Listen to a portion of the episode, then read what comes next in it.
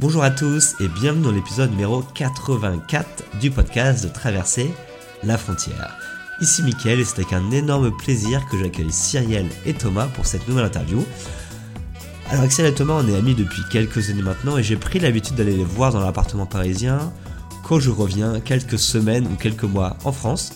Et cette fois-ci nous avons enregistré notre conversation pour le podcast car ils viennent tout juste de revenir d'une incroyable aventure en Amérique du Nord et en Amérique du Sud. Donc ils sont partis à deux sur un tandem semi-couché. Euh, en gros, ils sont partis de San Francisco jusqu'à la Bolivie pour un voyage qui a duré 16 mois. Alors dans cette interview qui est un petit peu longue, je vous préviens, on discute bah, des raisons de ce voyage et pourquoi ce choix euh, original du tandem semi-couché, du déroulement de ce voyage à vélo, donc concernant par exemple l'itinéraire qu'ils ont suivi ou bien la sécurité, des infos pratiques, les objets qu'ils ont pu servir ou les objets inutiles, leur budget ou des astuces bien pratiques sur la communication en couple pour éviter de s'engueuler à tout va sur le vélo ou encore comment ce long voyage a changé leur façon de voir la vie et leur piste de réflexion en fait pour mener par la suite un mode de vie différent. Allez, on y va pour l'interview. Cyrielle Thomas. Bonsoir. Bonsoir. Salut Mickaël. Bon, on est chez vous, dans votre appartement parisien, vous êtes revenu de votre aventure. Ça fait combien de temps que vous êtes revenu là? Euh, bah, décembre, janvier, février, mars, 4 mois. 4 mois? Oui. Ok. Et comment s'est passé le retour? Tu commences par la question Pour la résumer. plus ardue. Comme on nous avait dit, on, on le savait, on l'avait lu, on nous l'avait dit, que le retour serait difficile. Ouais. Euh, bah, ça l'a été. Mais c'est des, c'est des situations, tant que tu l'as pas vécu, tu peux pas te l'imaginer. Ok. Donc en gros, vous étiez Euh. parti pendant 16 mois ou 18 mois temps en tout? 16 mois. Ok. Ouais. Et sur ces 16 mois, du coup, vous êtes. euh, Est-ce que vous pouvez faire un petit récapitulatif de l'itinéraire que vous avez suivi? Alors, mais donc on a commencé à San Francisco. Donc euh, on est resté une semaine à San Francisco et puis après on a commencé notre voyage en tandem. Et donc on a descendu la Californie, après euh, on est passé par euh, le Mexique. Euh, mais bon, on a pris des bouts d'avion et tout, ça compte ça ou pas? Bon, Ah. je te dis en gros. Global. Voilà. Genre Californie, Mexique, Costa Rica, euh, Panama, Colombie, Équateur. Et là, fin de l'Équateur, on arrête le vélo pour continuer en bus, Pérou et Bolivie. Ok, donc faut savoir, du coup, ce voyage était principalement à vélo. Oui. Donc est-ce que vous pouvez nous dire un peu plus sur ce vélo? Parce qu'il était un peu bizarre quand même. C'est un tandem Pinot de la marque euh, Hase. Alors j'ai pas fait allemand, mais ça se prononce comme oui, ça. lapin. Ça veut dire lapin en allemand. ok. H-A-S-E. E. Et euh, c'est un tandem semi-couché. C'est-à-dire que euh, la personne qui est à l'arrière est assise euh, comme sur un vélo normal, avec une selle normale, dans la position d'un vélo normal. Et la Mhm. personne qui est à l'avant est semi-couchée, c'est-à-dire qu'elle est, elle est inclinée sur un siège. C'est pas une selle, c'est un vrai siège. Et euh, Comme un transat, quoi. Ouais, un peu comme un transat. Mais il y a des pédales quand même. hein. Ça décrit bien le, le confort. euh, Ouais. Mais du coup, en fait, tu peux pas mettre le poids de ton corps quand tu pédales à l'avant. Sur un vélo normal, tu peux utiliser le poids de ton corps pour appuyer sur les pédales. En te mettant en danseuse, par exemple. Euh, quand tu es à l'avant, tu, tu peux pas faire ça. Parce que tu pédales presque à l'horizontale, en fait. Tes jambes, elles sont euh, Mm. presque à l'horizontale. Donc, euh, c'est uniquement la- les muscles des cuisses qui vont venir euh. Donc appuyer sur les pédales. donc c'est plus dur de pédaler pour celui qui est devant ou derrière? De devant. Enfin, pour émettre une force, c'est plus difficile devant, en fait. Ça fait pas travailler les mêmes muscles. À l'avant, c'est les cuisses. À l'arrière, c'est comme sur un vélo normal. Donc, c'est un mélange de cardio, de cuisses, mais c'est pas les mêmes parties des cuisses qui travaillent. Et, euh, et du coup, euh, les... au bout d'un moment, on avait chacun nos places finalement tacitement qui se sont faites. Et quand on inversait, euh, tous les deux, on avait du mal à être à la place de l'autre. Ok. D'accord. Et pourquoi ce choix du coup du tandem semi-couché? Est-ce que vous avez pu partir avec deux vélos simples ou un tandem normal Pourquoi faire ce choix-là? Bah, ça a été euh, des rencontres. Ok.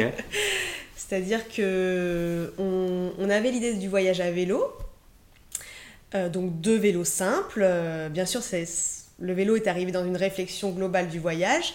Et en fait, lors d'un d'un regroupement de... Comment ça s'appelle d'ailleurs? C'est l'association ABM, là. Oui, euh, l'association ABM sur, qui montre des monde. documentaires de voyageurs un peu, un peu. Extrême, ouais. voilà, un peu hors du commun. Ouais. Et donc euh, voilà, et on, on rencontre un couple euh, à la pause devant une bière qui nous parle de justement de leur voyage qu'ils viennent de terminer euh, en tandem semi-couché. Ok. Et donc euh, là, on parle, ah oui, mais c'est quoi, euh, etc. Et ils nous disent, mais venez essayer notre tandem un week-end, on vous invite chez nous, et comme ça, vous ferez le tour euh, voilà, du, du, du- du quartier, et puis euh, vous verrez, peut-être que ça vous plaira, et voilà. Et donc c'est comme ça, et donc nous, on y est allé, euh, on est allé les voir, on les a rencontrés, et on a essayé euh, leur tandem pendant euh, un week-end, quoi, enfin, une après-midi. Une après-midi en fait. Voilà, et on a été assez emballés et on a décidé de refaire euh, avec leur vélo une semaine d'essai. Donc on est retourné chez eux et ils nous ont prêté leur tandem pendant une semaine pour faire, euh, pour faire un tour. Et là, bah, ça y est, on- c'était c'était adopté de toute façon. Ouais. Ouais. Voilà. Ils nous avaient tout prêté, les sacoches, le tandem. On avait une tente qu'on avait déjà, donc on avait pris notre tente et, et on s'était mis vraiment en situation où on se retrouve à camper le soir, à faire des étapes, Ouais. pour essayer de se projeter et de voir si réellement euh, ça nous plaît quoi. Et ça Puis ils, nous a ont, ils ont été aussi un peu nos mentors, quoi. Mm. Ils nous ont briefé sur le voyage à vélo et tout. Enfin, voilà, une belle rencontre. Ok. Mais du coup, avant de partir en voyage, vous c'était quoi votre situation euh, Vous étiez sur Paris, vous travailliez C'était quoi le. Oui, on était tous les deux salariés, euh, euh, habitant Paris, salariés en région parisienne, dans des entreprises euh, bon, publiques, on peut, euh, Oui, voilà, dans des grandes entreprises. oui. où du coup c'est c'est possible, c'est pas toujours, euh, on n'y arrive pas toujours, mais c'est possible de négocier euh, une absence prolongée, un congé sans solde ou un congé sabbatique. Donc c'est ce qui s'est passé pour nous. On a réussi tous les deux Ouais. à négocier 18 mois d'absence en congé sans solde auprès de nos employeurs, avec du coup euh, garantie de retrouver notre travail en rentrant. Ok. C'est pas mal quand même. Ouais, Mm. c'est- c'était euh, une situation euh, très confortable. Ok. Mais avant de faire ce voyage, est-ce que vous avez déjà voyagé dans le passé Que ce soit chacun d'entre vous ou, euh, ou ensemble? Ouais, en fait, euh, le voyage, ce voyage à vélo là, c'est vraiment l'aboutissement euh, ou un des aboutissements de, de notre euh, envie de voyage en fait. Enfin, donc, on a voyagé chacun de notre côté euh, avant de se rencontrer, et puis on s'est rencontrés, et on s'est dit waouh, c'est cool, super, un, un mec qui voit. Moi, je dis c'est cool, un mec qui voyage, check. et, euh, et donc voilà, et donc on a commencé à voyager ensemble. euh, voilà, en sac à dos, euh, sur les congés payés, comme on dit. Ouais. Et puis, moi, quand j'ai eu mon diplôme, on est parti trois mois en Asie, en sac à dos. Et donc voilà, en fait, au fur et à mesure, on commençait à augmenter euh, les durées des voyages, etc. Et donc, on est revenu de notre voyage de trois mois transformé.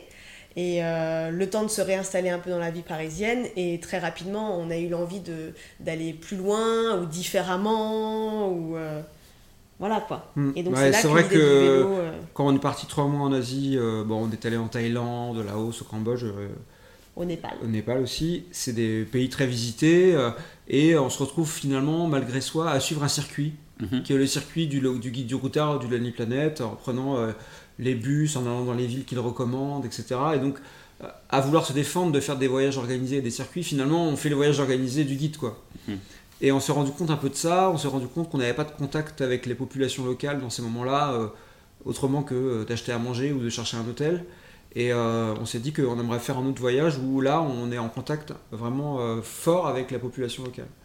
Et c'est pour ça que, euh, au final, on a choisi d'aller en Amérique latine parce qu'on nous avait dit que l'espagnol, pour des Français, c'est une langue qui est accessible. Quoi. Parce que encore une fois, ça a été une rencontre, Mm. c'est-à-dire que euh, on pensait pas du tout à l'Amérique euh, du Sud, ça nous attirait pas plus que ça. On adorait l'Asie et donc euh, le l'un des, des itinéraires de base, c'était de partir de chez nous et de Mhm. rejoindre l'Asie euh, par la terre. Et euh, euh, on fait un voyage en Indonésie et là on rencontre sur une île paumée des Espagnols et on leur raconte notre projet de voyage. Et là, ils nous disent, mais si vous voulez être proche de la population, euh, donc parler leur langue, bah, c'est l'Amérique du Sud qui, qui- il faut que vous alliez. On dit, ah Ouais. bon, euh, mais oui. Puis en plus, ils ont un peu la culture, bon, bah, latine, un peu chrétienne, etc. Enfin, on a des valeurs communes, quoi. Donc là, vous allez vraiment kiffer. Et donc voilà, et c'est pareil, on a dit, bah oui, c'est une très bonne idée. D'accord. Et entre euh, l'idée de faire ce voyage à vélo et la concrétisation, il s'est passé combien de temps euh, en termes de mois ou d'années euh, Deux ans et demi. D'accord. Entre. Ouais. Oui. Deux ans et demi. Mais Voire, voire trois, même, je sais pas. Non, Deux ans et demi, ouais. ouais, deux ans, deux ans et demi. Parce mais au début, on rêvait. Enfin, c'est-à-dire que voilà, on en parlait, etc. Mais la pratique, la mise en Non, mais pratique. moi, deux ans avant, j'ai demandé à mon travail Voilà. si je pouvais partir dans deux ans, 18 mois. D'accord. Donc, Oui, mais dans la euh, pratique, on a mis quoi? On a mis un an de préparation Hmm. à acheter, à voilà, Ok. un peu à, à concrétiser vraiment. Mais il y a eu une période de rêve en fait. De... Puis la, la période où on a mis des sous de côté, elle a duré quand même Ouais. deux ans et demi, quoi. ouais. D'accord, ok. Et du coup, comment s'est passée cette préparation avant ce voyage-là? Donc, euh, elle a duré assez longtemps, parce que c'est un long voyage. Euh, mais du coup, comment vous êtes renseigné euh, sur, je sais pas, l'itinéraire, sur les équipements, sur les pays? Comment ça s'est un petit peu déroulé de votre côté? Mais, donc on a eu des rôles assez distincts, c'est-à-dire que moi j'ai lu énormément de blogs de voyage Ouais. sur euh, l'aventure des gens, parce que en fait ça, ça m'angoissait en fait. Je, je m'imaginais pas comment on pouvait faire un voyage à vélo, où on laissait le vélo, comment on pouvait ne pas nous le voler, comment on dormait le soir, comment, enfin je, je comprenais rien. Pour moi c'était vraiment euh, très flou. Donc j'ai lu beaucoup, beaucoup, beaucoup de blogs. J'ai tous les blogs qui me passaient sous la main, je le lisais. Mais pour l'expérience, pour me rassurer en fait que c'était possible et que les gens le faisaient. Et toi? Moi, j'étais pas angoissé sur, euh, sur euh, dormir ou se faire voler le vélo parce que euh, de, de par les rencontres, a- le couple qu'on avait rencontré, qui nous avait euh, initié, initié au tandem, euh, ils avaient l'air là-dessus, ils étaient euh, pas du tout euh, préoccupants. Et moi, plutôt, ce qui m'intéressait, c'était le matériel. Ouais. Et qui dit bon matériel, souvent on dit beaucoup d'euros. Donc comment trouver le meilleur rapport qualité-prix? Donc j'ai pas mal passé du temps à voir les- sur les blogs des voyageurs quel matériel ils avaient. Et sur certains blogs, il y a des retours d'expérience sur est-ce que c'est du bon matériel Mhm. ou pas, est-ce que finalement est-ce que c'était bien de l'avoir ou pas, etc. On a aussi rencontré euh, des voyageurs dans le cadre d'apéro voyageurs organisé par l'association euh, Passeurs d'aventure. Mhm. Oui. On a rencontré euh,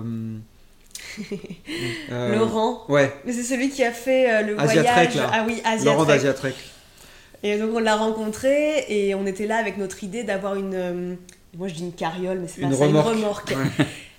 Parce que nos copains euh, qui nous ont euh, fait- montré ce tandem-là avaient une remorque. Et puis donc on est là, on, on rencontre Laurent, puis il nous dit Ah non, non, non, non, absolument pas, ne prenez pas de remorque, c'est vraiment euh, horrible, tu te trans- transportes tout ce dont tu n'as pas besoin pendant tout le voyage, donc ne prenez pas ça. Donc en fait, c'est des rencontres où on parle de notre projet, c'est pareil, on a rencontré un couple d'amis maintenant, enfin, euh, au vieux campeur, on était tous les deux, enfin tous les quatre, à regarder genre un réchaud, etc.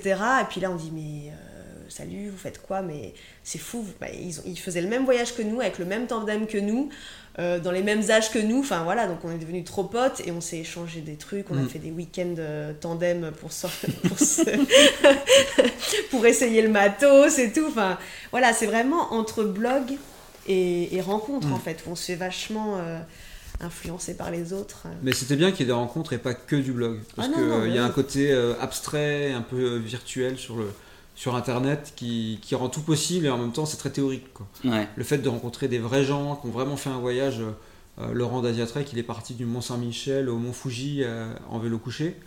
Euh, C'était super intéressant. Sa remorque, il l'avait appelé au cas où. Et il a fini par s'en débarrasser de où. Quoi. Ouais.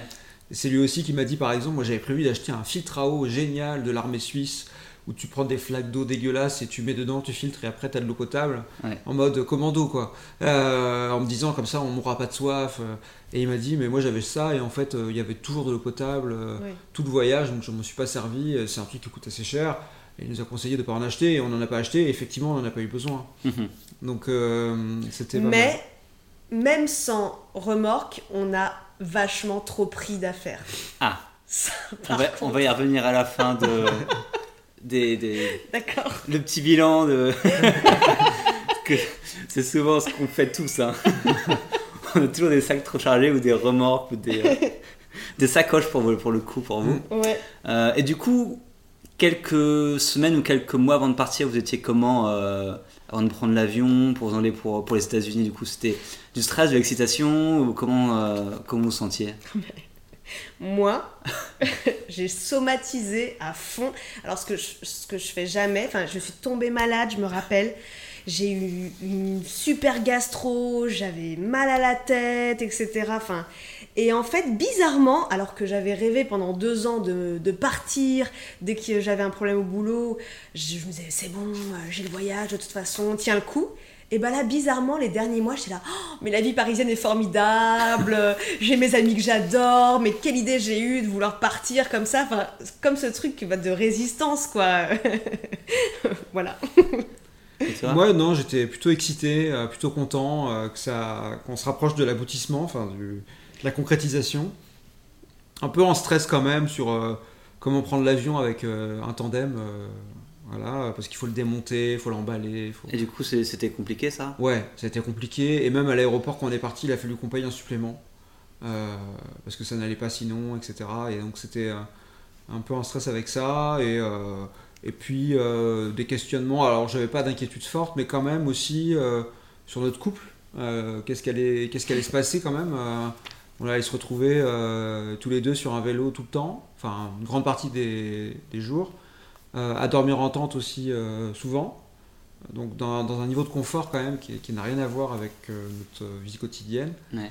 Donc euh, cette question-là quand même aussi euh, qui Ouais. était là et qui, où je me disais faut, faut être vigilant, faut faire attention. euh. Et vous étiez en couple depuis combien de temps avant le départ?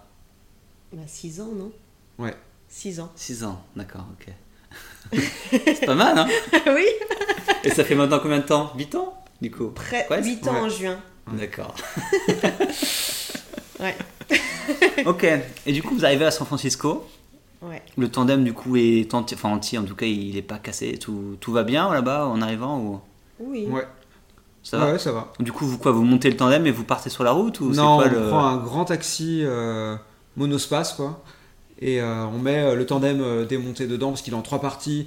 Et à ce moment-là, je l'ai pas encore monté, démonté plein de fois. hein. donc euh, il me faut bien deux heures pour le remonter euh, comme il faut pour être sûr qu'il est bien remonté, qu'il va pas se casser en plein milieu où on est dessus.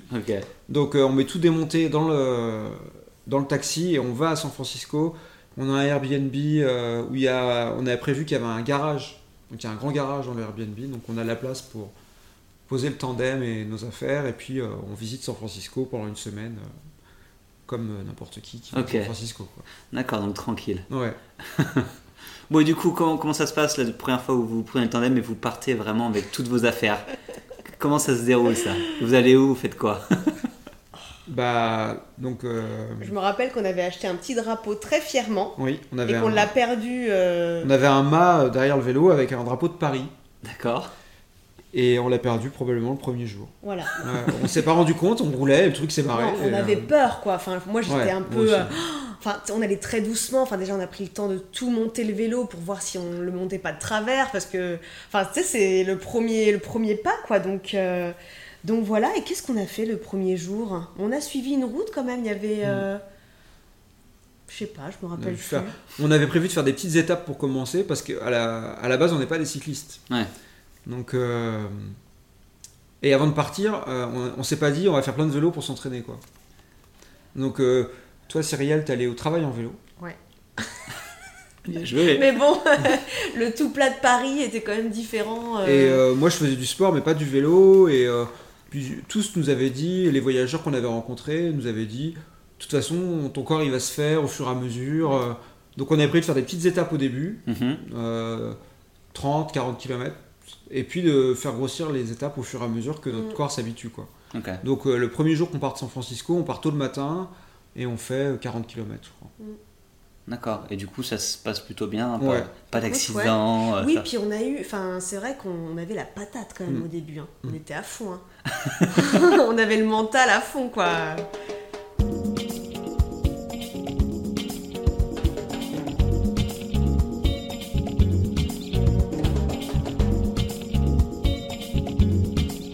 Et quand vous êtes parti, justement, vous aviez en tête de rejoindre quel point? Il y avait un- une destination finale de ce voyage de 16 mois ou 18 mois ou, ou pas du tout? Non, on on voulait pas justement se mettre une destination finale parce qu'on voulait euh, avoir la liberté en fait de s'arrêter si on le voulait pendant des mois dans une ville, aller au coup de cœur et donc en fait euh, il n'y a eu euh, aucune pression sur le sur la destination en fait.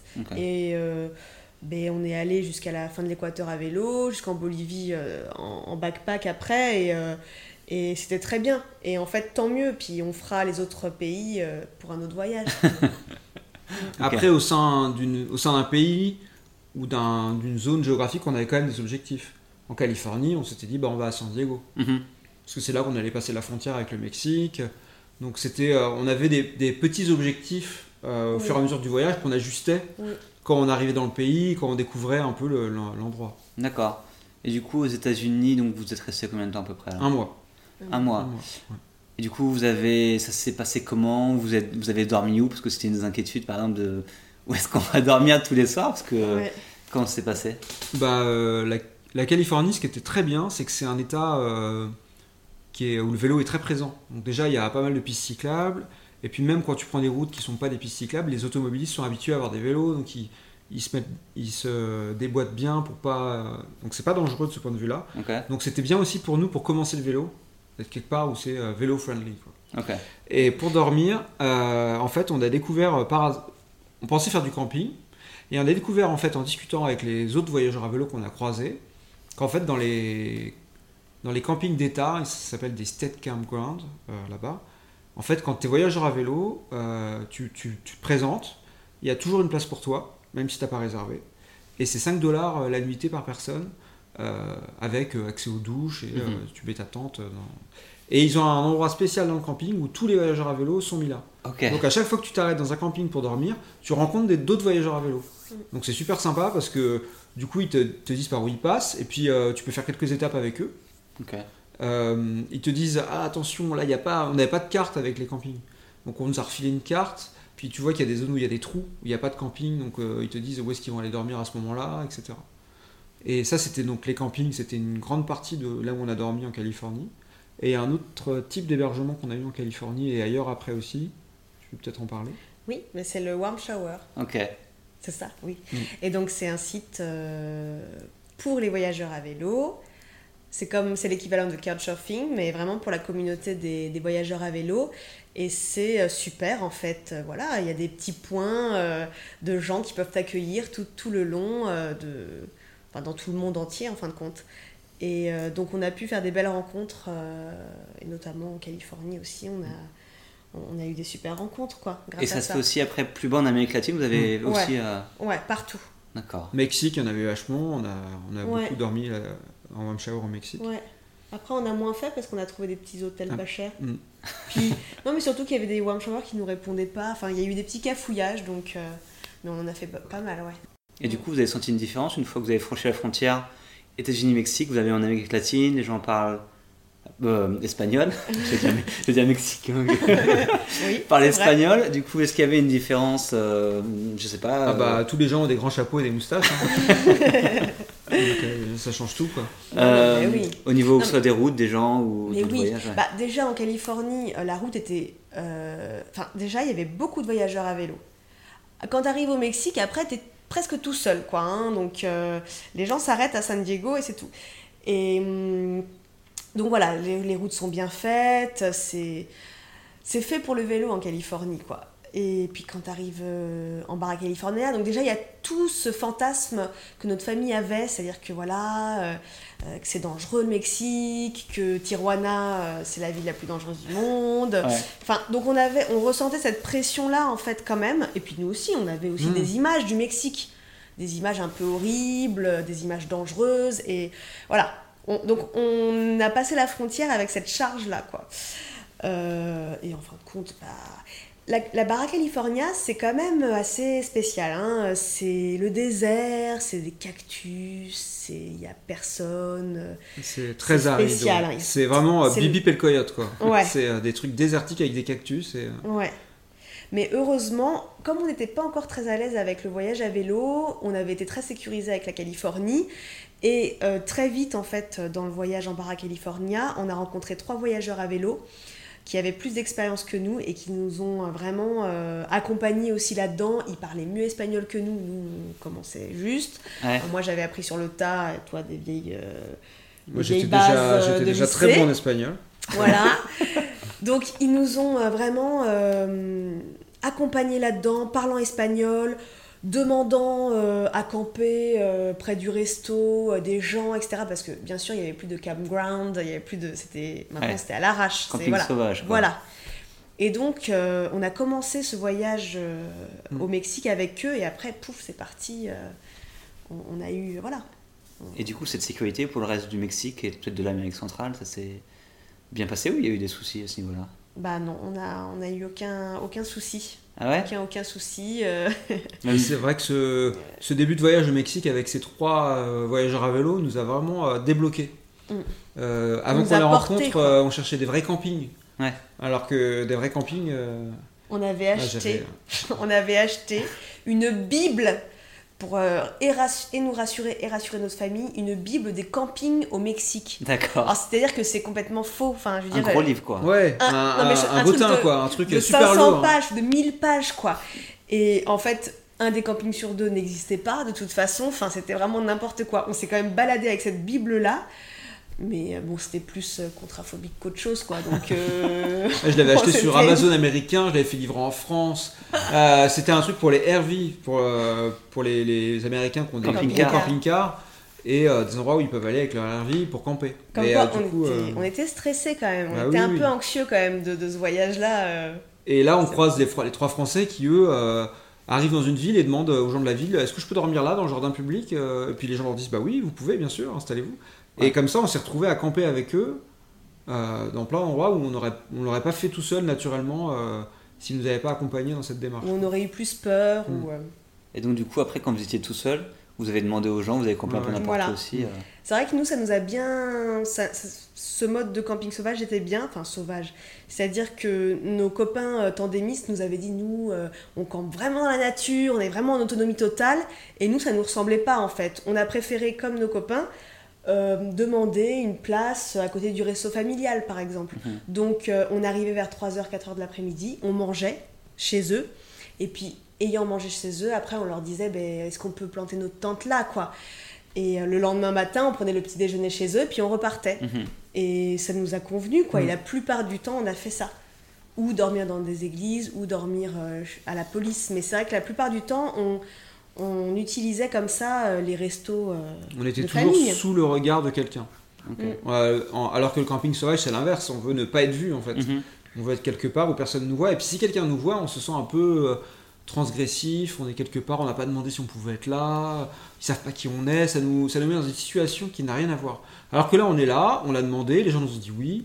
Euh, du coup, on peut, être, on peut être vu des autres. On n'a rien à se reprocher. On nous a autorisé à être là. Euh, Puis généralement, les restaurants, euh, ou même euh, quand c'était à côté de l'église, il y avait euh, des sanitaires. Donc ça, ça permet en plus d'avoir euh, des toilettes, ce genre de choses, de remplir l'eau, etc. Quoi. Donc une bonne prise de confiance. Voilà, Donc vous, vous traversez le Mexique, donc vous passez beaucoup de temps au Mexique, c'est ça? Vous passez 4 mois au Mexique. 4 mois, après vous descendez jusqu'à où? Vous faites Nicaragua? Non, après Ouais. là, on a eu une petite période de guigne. Ok. Période de la guigne, ça s'appelle dans notre voyage. C'est-à-dire que. Donc en fait, on, on prend un avion de Cancun pour aller au Costa Rica. D'accord. Euh, parce qu'en en fait, il n'y avait pas de vol direct pour le Nicaragua, alors qu'on aurait bien envie- eu envie de faire ça. Mais, On euh, voulait prendre que des vols directs parce que le tandem démonté, euh, il est plus fragile et les manipulations dans les avions euh, sont pas toujours bienveillantes. Et les fois où on l'a mis dans l'avion, on l'a récupéré avec le phare avant euh, cassé. D'accord. Donc on le recolle, ça marche, mais du coup on essaye de privilégier des vols directs. C'est vrai. Et c'est pour ça qu'on va au Costa Rica. On voulait de toute façon aller au Costa Rica, mais on Oui. aurait aimé passer avant au Nicaragua. Mhm. Euh, mais bon, on se dit tant pis, on ira au Nicaragua une autre fois. Et donc on arrive au Costa Rica. Et en fait, on, le Costa Rica, on kiffe pas parce que on a tellement adoré le Mexique. Pour nous, ça a tellement été un coup de cœur qu'on a du mal à le quitter en fait. Mais on se dit, bah, il faut continuer le voyage. Euh, et donc, le Costa Rica, on trouve ça cher, on trouve ça moins accueillant, on trouve ça plus américanisé. et, euh, et, et je trouve que, pour, pour nous, on n'a pas trouvé euh, notre truc, quoi. Enfin, pour nous, le voyage à vélo au Costa Rica, c'est pas si pratique. Enfin, voilà, on n'a pas le feeling, mais je pense que c'est dû euh, justement à notre coup de cœur du Mexique. Et donc très vite, on se dit non, mais il faut qu'on qu'on- qu'on s'en aille de ce pays. Et donc là, on prend des bus. On prend des bus pour aller au Panama. On, on veut aller en Colombie en fait. On veut aller en Colombie. Et euh, j'avais vu sur des blogs que euh, on pouvait prendre un bateau de hum, d'une ville du Panama jusqu'à Cartagena Mhm. en Colombie. Et donc on est, on est, je suis sûre de mon coup, tu vois, donc on y va et tout, on arrive à Panama City. Et là, on se renseigne et bah non, il n'y a, pas- y a pas de bateau, quoi. Donc on a pris que des bus. On aurait pu reprendre un, un avion du Costa Rica, par exemple, en Colombie, tu vois. Mais on a pris des bus, des bus, des bus jusqu'au Panama. Et là, on s'est dit, bon, bah, on va devoir prendre un avion de Panama City à Cartagena. Ce qui est, quoi. ce qui est moins d'une heure d'avion, c'est Ouais. c'est Voilà. petit. Mais en Puis euh, il faut deux redémonter. avions. Il faut redémonter le vélo, Voilà. le réemballer avec du papier bulle, du film étirable, le remettre dans l'avion, après le ressortir, le remonter. Euh, en sachant que la ligne a même démarré quand on est parti de Cancun pour le Costa Rica, où en fait on nous a dit qu'on ne pouvait pas monter dans l'avion parce qu'on n'avait pas de vol qui démontrait qu'on partait du Costa Rica. D'accord. Parce qu'on avait prévu de passer la frontière à vélo, de partir du Costa Rica à vélo. Du coup, on leur dit bah non, on sera à vélo, donc on n'aura pas, c'est normal, on n'a pas de vol pour partir du Costa Rica. Et ils nous disent ah bah non, si vous avez un vol pour rentrer dans le Costa Rica, il vous faut un vol pour en sortir. Et du coup, ça a été le stress à l'aéroport, euh, parce qu'on avait acheté des billets quand même pour partir au Costa Rica. Donc euh, le stress, on avait déjà, enfin tout était prêt quoi. Et, euh, et on a trouvé un autre voyageur euh, qui voyait notre embarras, euh, nous a donné un bon plan, qui est une compagnie panaméenne euh, sur laquelle on peut réserver un billet sans le payer, mais on a quand même le billet qu'on peut montrer euh, sur son téléphone, comme quoi on a un billet d'avion à notre nom pour tel vol. Euh, et au bout de 48 heures, si on n'a pas payé, on... c'est annulé. Du coup, j'ai fait ça et j'ai pu le montrer euh, au personnel de la compagnie aérienne qui euh, nous a du coup laissé monter dans l'avion. Mais, euh, Et on a été, raté euh, deux fois notre avion euh, pour arriver à Cartagena, quoi. Ok.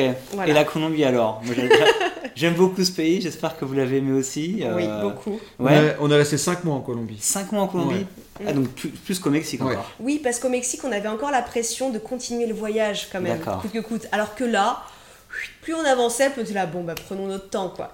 Donc on est resté euh, quand même un mois à Cartagena pour euh, se reposer de nos aventures, quand même. Enfin, on est- on n'est pas resté exactement à Carthagène, mais on s'est baladé dans Oui. les environs. Quoi. On est Ouais. allé voir le carnaval de Barranquilla, on, est, on a fait un trek euh, dans le Tayrona Park, la Ciudad Perdida, super trek. Mhm. Voilà, on a fait deux semaines la- avec euh, les parents de Thomas qui nous ont rejoints, c'était aussi pour ça qu'on a attendu. Et puis après, on a, on a fait. euh, en fait, on a traversé toute la Colombie à vélo. On s'est arrêté un mois à Medellín pour euh, vivre, pour y vivre. hein. Donc, on a, on a vécu dans une coloc et tout. On a voulu essayer aussi d'autres modes de, de voyage, en fait. Mm. Donc, ça, c'était vraiment très, très chouette aussi. Et on a continué. Ok. Voilà. Donc, on a bien tout traversé. On est resté à Cali aussi euh, deux Oui. ou trois semaines, je crois. Oui, mais parce que tu avais un Parce verre que j'ai j'ai été malade. et, Tu étais malade. Qu'est-ce qui t'est arrivé? Si tu veux nous raconter en deux minutes ta petite mésaventure. Ah bah deux minutes, c'est- c'est 2 cm ou 10 cm, je sais pas, on peut le raconter. bah, j'ai commencé à me sentir très fatigué euh, au point où je pouvais plus faire du vélo. Ok. Euh, C'est-à-dire qu'il s'est arrêté à un moment, on faisait du tandem, genre sur une vieille autoroute très moche, un vieux rond-point, et là, il, il s'étend sur le sol et il dit euh, Je peux plus continuer. Alors j'étais là, bah mec, c'est dommage, mais là pour le coup, euh, moi je peux pas continuer non plus si tu peux pas continuer, mais vraiment à plat. Moi, je rêvais qu'une civière vienne et m'emmène. Je, voulais être pris en charge complètement. C'était, euh, très dur. Et on allait, on allait pas vite. Alors que c'était pas compliqué. La route était pas, ça montait pas beaucoup. Donc j'étais très fatigué. J'avais quasiment tout le temps mal à la tête et j'avais parfois de la fièvre. Et donc, euh, du coup, je suis allé à l'hôpital à Cali. Ils m'ont dit que j'avais un virus, que ça allait passer. C'est pas vraiment passé, plus ou moins. Donc on a, on a fait des pauses, on a repris le vélo, on est arrivé en Équateur. euh, ça allait toujours pas, je suis retourné à l'hôpital en Équateur plusieurs fois. Bon, tout ça pour au final me rendre compte par moi-même, ils n'ont pas du tout fait ce diagnostic-là euh, dans les hôpitaux, que j'avais un ver solitaire, mais euh, euh, le ver solitaire, c'est le ténia, ça prend trois mois pour être adulte. Euh, et en fait, quand il est adulte, tu t'en rends compte mal aux toilettes. Je dirais pas plus loin dans le détail, mais. Bah si, parce qu'il fait des œufs. Ouais, bon, bah, vas-y alors. Ouais. Enfin, tu t'en rends compte aux toilettes. Euh, et, et du coup, bah, au moins j'étais content parce que je savais ce que j'avais, parce que c'était un peu fait. angoissant quand même, ce- cette situation-là. Oui, c'était angoissant. Et, euh, et à partir du moment où j'ai su ce que c'était, bah, euh, dans une pharmacie, on, il suffit de dire qu'on a le ténia, ils te donnent le médicament qui va bien, et puis euh, en trois jours c'est fini. hein. Mais du coup, ça a fait aussi, euh, ça a fait en sorte qu'on reste plus longtemps euh, en sûr. Colombie et à Cali. D'accord. Ok. Mais sinon, ça va, la Colombie, pas, pas d'autres mésaventures à part, Non. à part on ça. a toujours été. euh, on n'a jamais eu un problème. On a toujours été bien accueillis par Mm. les gens. Euh, dès qu'on avait un pépin, parce qu'on a eu quand même euh, des gros moments de, de découragement ou. euh, bah, à chaque fois, on est tombé sur une, euh, une personne qui, qui a pu nous aider à ce moment-là. Enfin, on, on s'est senti vraiment porté par le voyage, en fait. Ok. Vraiment, quoi. Mm. Donc, euh, oui, à chaque fois, on dit, bah non, on, nous est jamais rien. Enfin, il ne nous est jamais rien arrivé. Enfin, alors après, moi, j'avais des peurs, mais c'était des peurs. Enfin, c'était, c'était pas palpable, quoi. La peur du, de la nuit qui tombe, la peur des chiens, etc. Mais concrètement, on n'a jamais été menacé, on n'a jamais été agressé.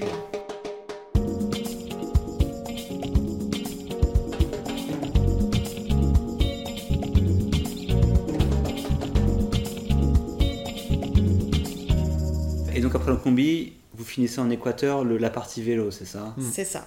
C'est-à-dire qu'on passe par la côte. Mhm. de l'Équateur parce que vu qu'on avait eu une période un peu de faiblesse euh, avec Thomas, etc., qu'on avait perdu un peu le rythme, on a décidé de ne pas passer par la cordillère des Andes parce qu'on n'était plus entraîné, puis voilà quoi. Mm. Et bon, la côte équatorienne n'est pas vraiment géniale, euh, donc on s'est dit, pff, franchement, on commençait, on commençait un peu à saturer avec ce mode de, de, de voyage, justement, de la côte un peu moche, euh, des hôtels un peu moches, des trucs. On s'est dit, bon, moi, j'avais envie d'un peu arrêter de manger des choses aussi, toujours pareilles aussi. Moi, j'ai commencé un peu à saturer. Du coup, vous alimentez vous-même ou enfin, vous aviez un réchaud, vous cuisiniez généralement ou euh, Quand on campait, on, on cuisinait. Ok. Euh, mais euh, on a, en- à partir de la Colombie, on n'a plus campé parce qu'il y avait de l'hôtellerie euh, vraiment pas chère. Ouais. Et euh, du coup, on, on cuisinait plus non plus, quasiment plus. Euh, du coup, on prenait, on s'arrêtait dans des petits restaurants sur la route où c'est toujours le même plat. La galena de sancocho ou euh, pollo con arroz.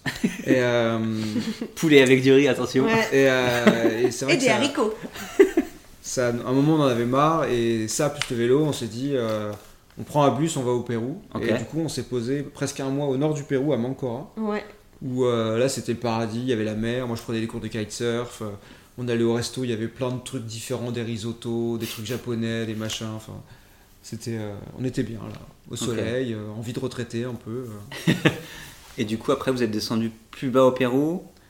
Et des, qui- des amis, amis qui vous ont rejoint, de la famille, je sais plus. Ouais, c'est ça. Des amis qui nous ont rejoints pour faire toute la région de Cusco et le Machu Picchu, etc. Et Arequipa aussi. Et, euh, et on a continué après au- en Bolivie.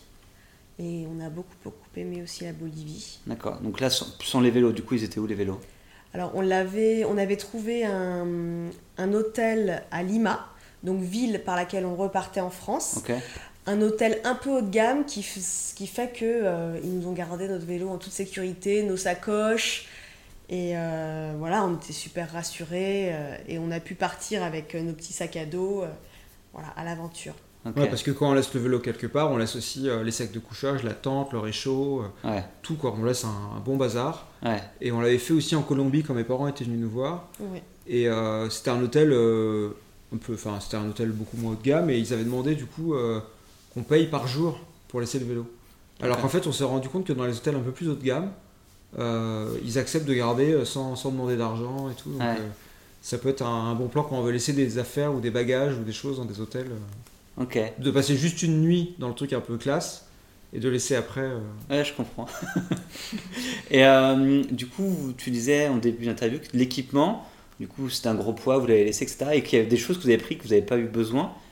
Est-ce que c'était quoi un peu les, les choses en trop que vous avez prises et que vous n'avez pas utilisées en fait durant ce, ce voyage?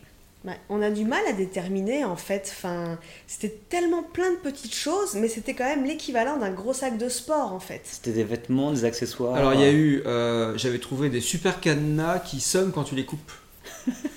Donc euh, je m'étais dit, j'en avais acheté deux en me disant j'en mets un sur le vélo et j'en mets un euh, sur nos sacs. Ok. Euh, comme quand on est dans la tente, si jamais pendant la nuit quelqu'un vient euh, et coupe le cadenas, c'est marqué ça fait 100 décibels, ça va nous réveiller et on est tranquille. Ouais. Comme ça je, je peux dormir rassuré, personne ne nous volera le vélo. Ok. C'est toujours pareil, c'est contraphobique quoi. c'est- Ok. Donc ces trucs là en fait. euh, On l'a jamais utilisé. en fait, on s'en est servi, mais euh, les piles, il faut les changer. et machin.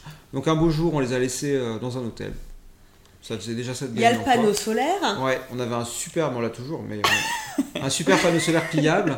Au Euh, cas où on se retrouvait dans la pampa euh, sans électricité, ce qui n'a jamais été le cas euh, pendant. Enfin, voilà, Bah si, mais on avait quelques petites batteries euh, qui ont suffi quoi. On avait deux powerbanks, on en a lâché un. mais plein de trucs. On avait euh, en, f- mais en des fait, médicaments. Mm.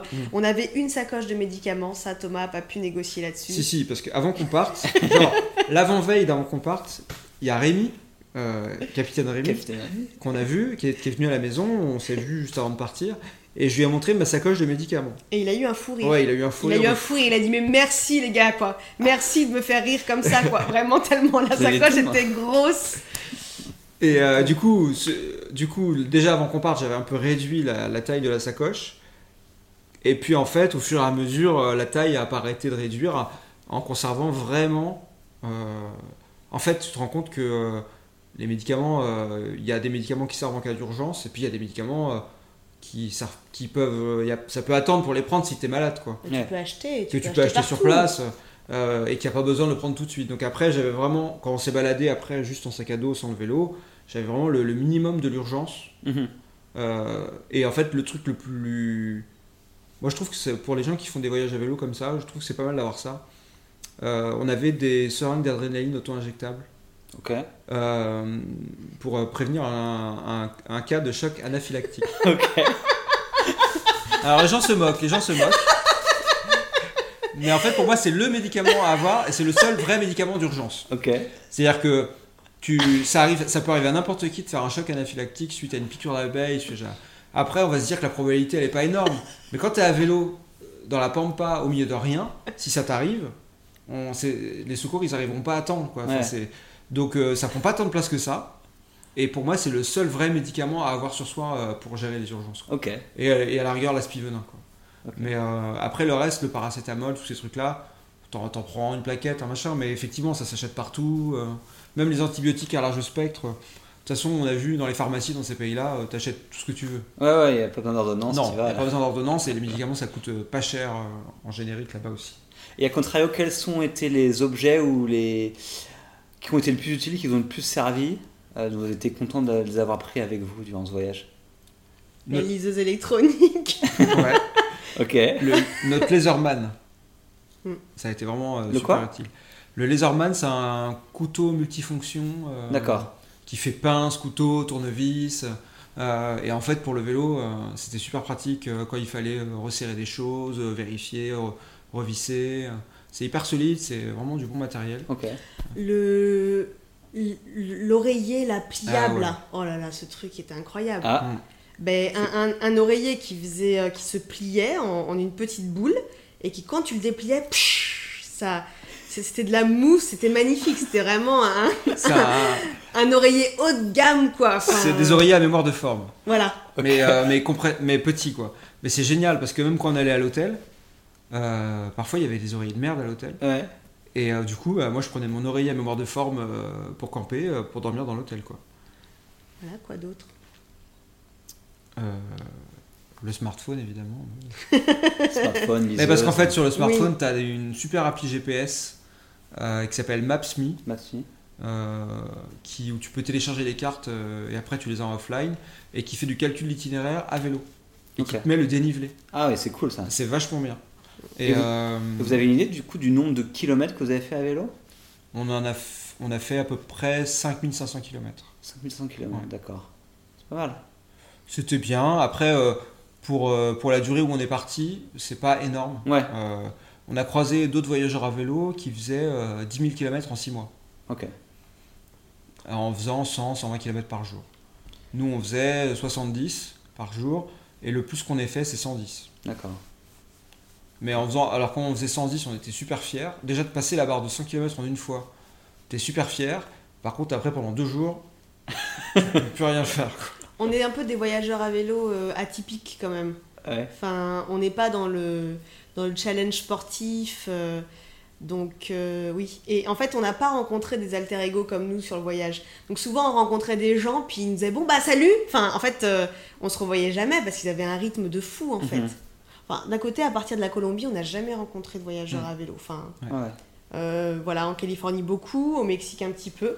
Et puis après, on a été assez seuls. Et du coup, le, l'effort physique de faire du vélo comme ça, un peu tous les jours régulièrement, ça s'est bien passé euh, On a mis du temps à se comprendre en fait, à comprendre notre corps, comment il marchait, même par rapport à l'alimentation.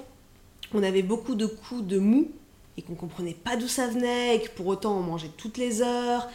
Et euh, on a eu du mal à s'approprier ce corps de sportif en fait qu'on n'avait pas avant. Euh, donc voilà. Ouais, il y a eu ça, il y a eu. euh, il y a eu, indépendamment de ça, c'était dur dans les côtes. euh, Mais c'était le mental plutôt hein, qui, qui faisait défaut. il y avait aussi euh, des moments où il y en a un qui est fatigué et pas l'autre. Mhm.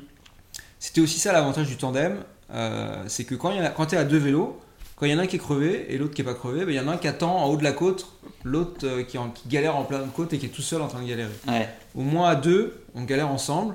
Et puis, euh, bah, c'est un peu les vases communicants. S'il y en a un qui est fatigué, même s'il ne le sait pas vraiment, enfin, il se rend pas compte qu'il est fatigué, parce qu'on ne se rend pas toujours compte, bah, l'autre derrière ou devant va compenser en, en ayant- en mettant plus de force pour qu'on avance. Et donc lui-même va devenir fatigué. Donc rapidement, en fait, on est tous les deux fatigués. Personne n'est visé dans cette histoire. Et on parlait du couple aussi avant, euh, Ouais. du fait qu'il y ait des appréhensions sur, euh, notamment vis-à-vis de Thomas, du, comment se passe- se passait ce grand voyage en couple. Ouais. Du coup, ça a renforcé les choses, il y a eu des problèmes, ou je sais pas comment ça s'est un peu déroulé à ce niveau-là. Au final, ça a renforcé les choses puisqu'on est toujours ensemble et qu'on est très heureux. Euh, Il y a eu un moment, en fait, quand il y a eu un moment clé où on a découvert la communication non violente. Mm. Parce que on était sur le tandem tous les deux et on n'arrivait pas à se comprendre. C'est-à-dire que on était un peu agressif. Là, l'exemple qu'il donnait, c'était que Thomas, il avait l'impression que l'impression que je pédalais, que je pédalais moins que lui. D'accord. Et il était là, mais t'es fatigué, mais tu pédales plus, mais tu pédales plus. Et moi j'étais hyper vénère parce que pour moi je pédalais le plus rapidement possible.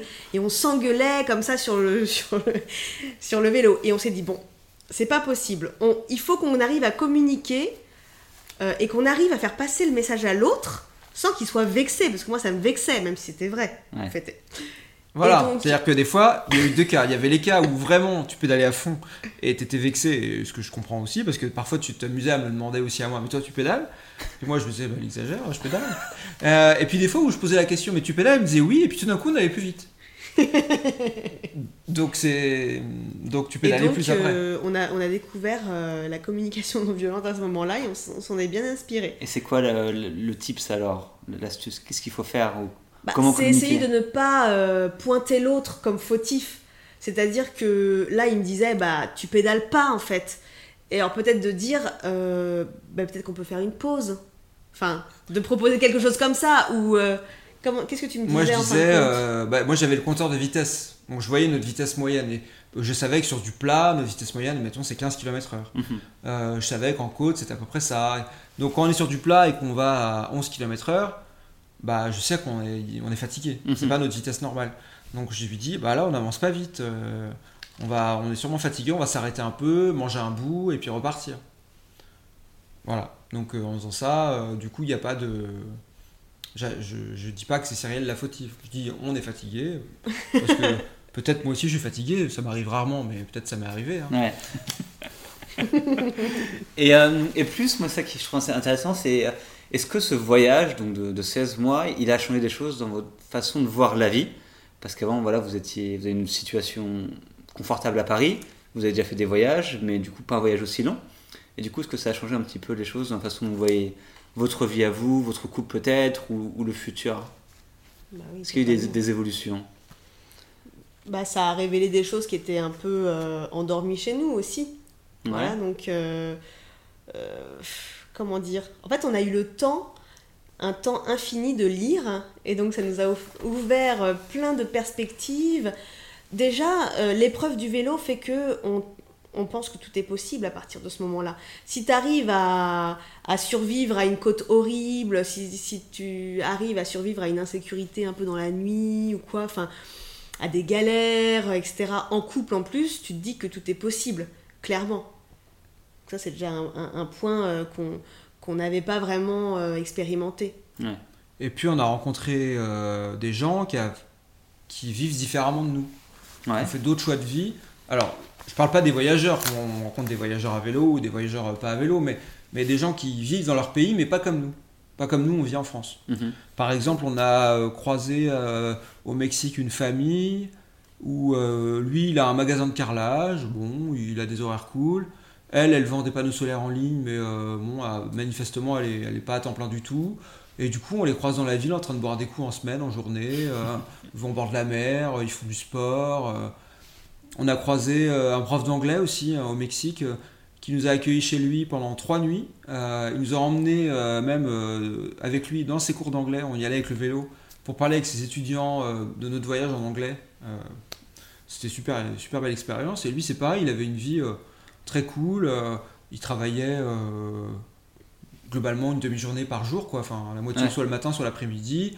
Euh, mais c'était très détendu. euh, il avait une jolie petite maison avec des enfants et tout. Et, et il avait une vie douce, quoi.